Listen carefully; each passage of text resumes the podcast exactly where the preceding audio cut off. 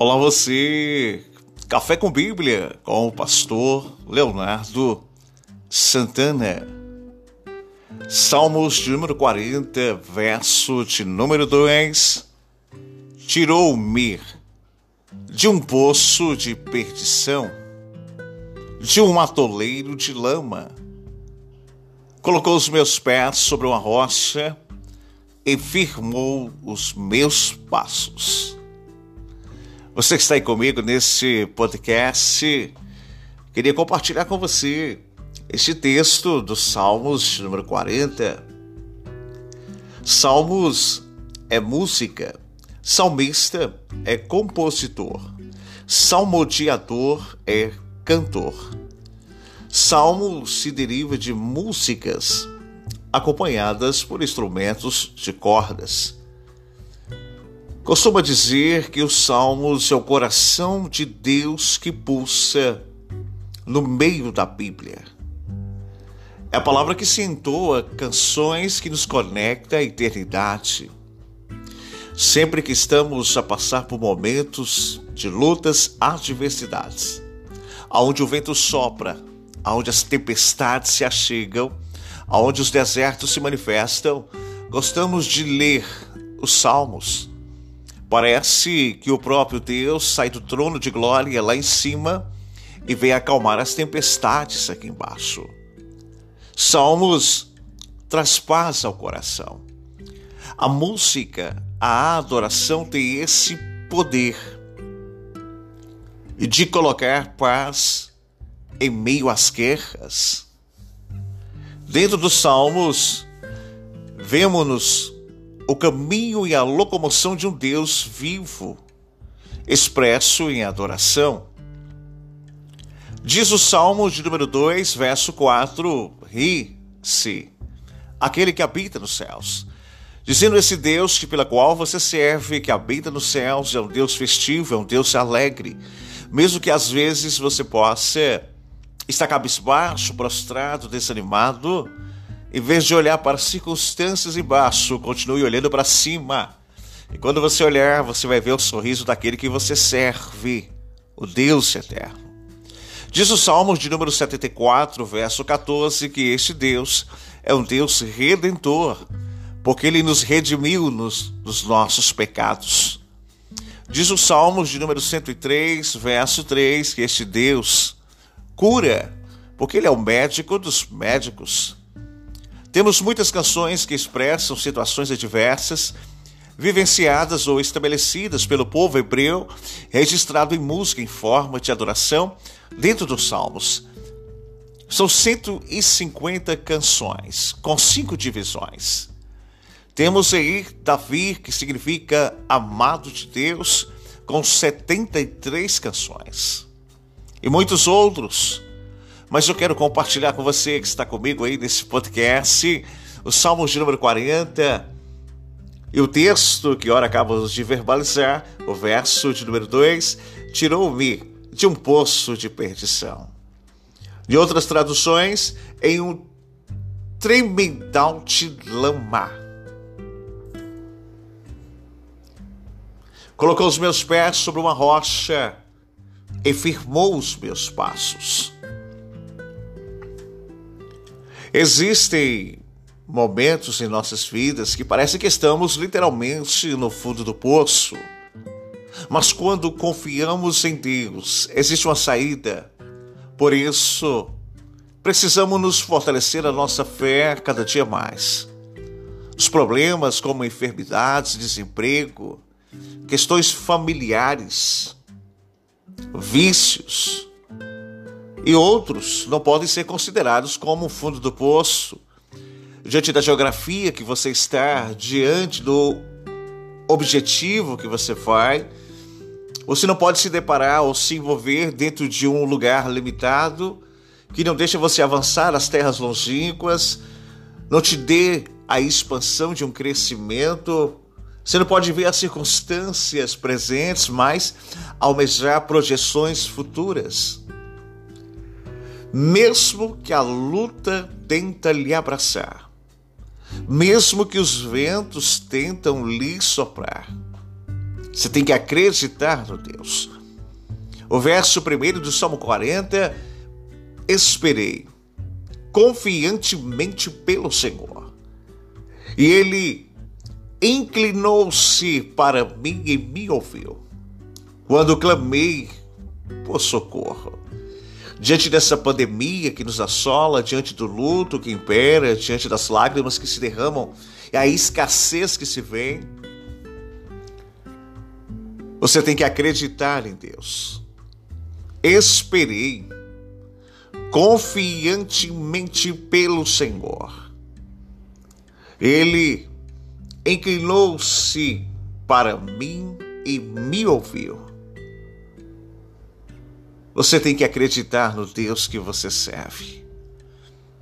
Esse Deus grande que faz você sair dessa situação que lhe apavora, desse medo que te desanima.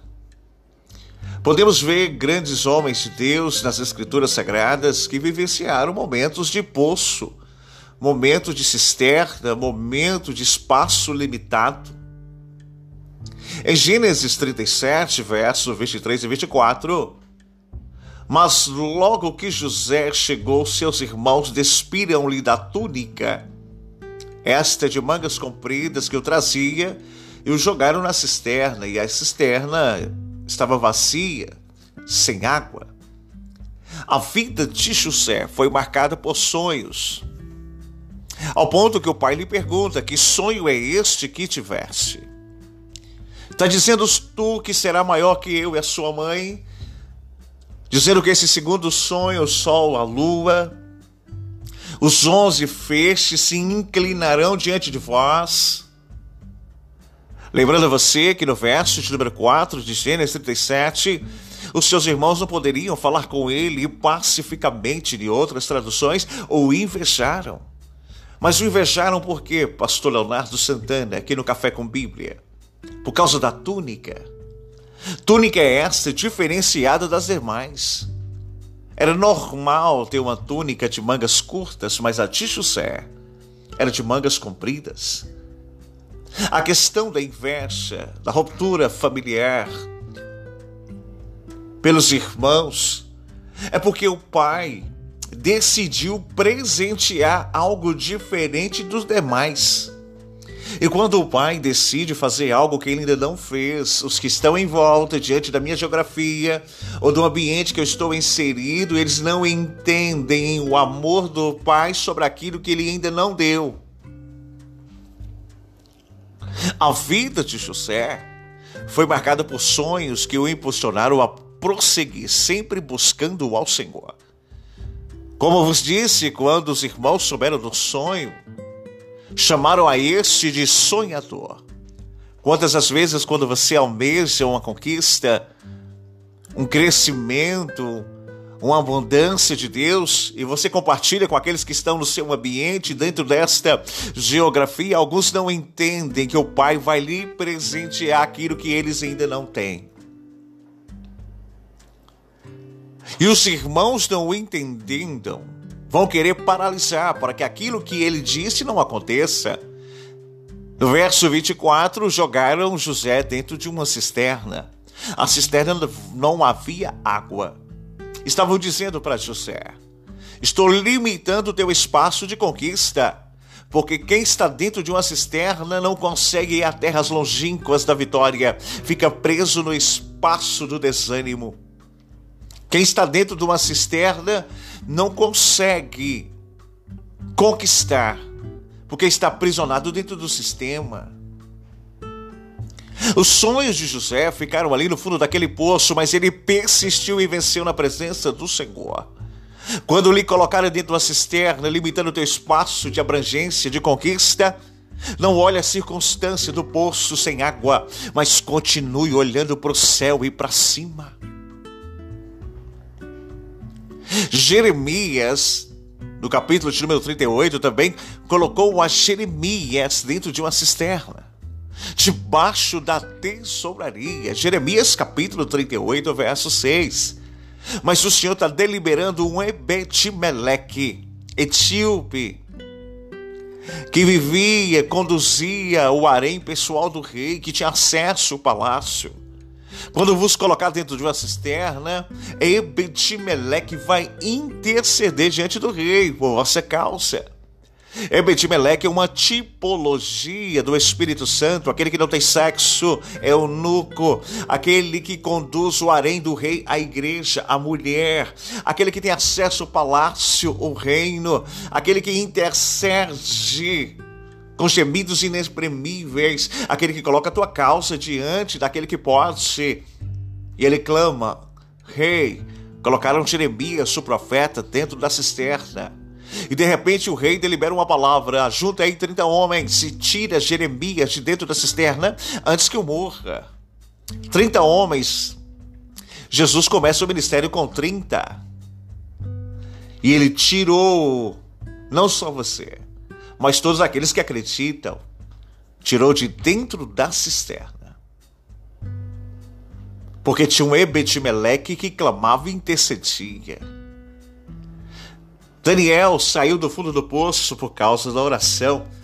Capítulo 6 de Daniel, verso de número 16. Então o rei ordenou que trouxesse a Daniel e jogasse a esse na cisterna, na cova com os leões. Mas o profeta Daniel foi lançado.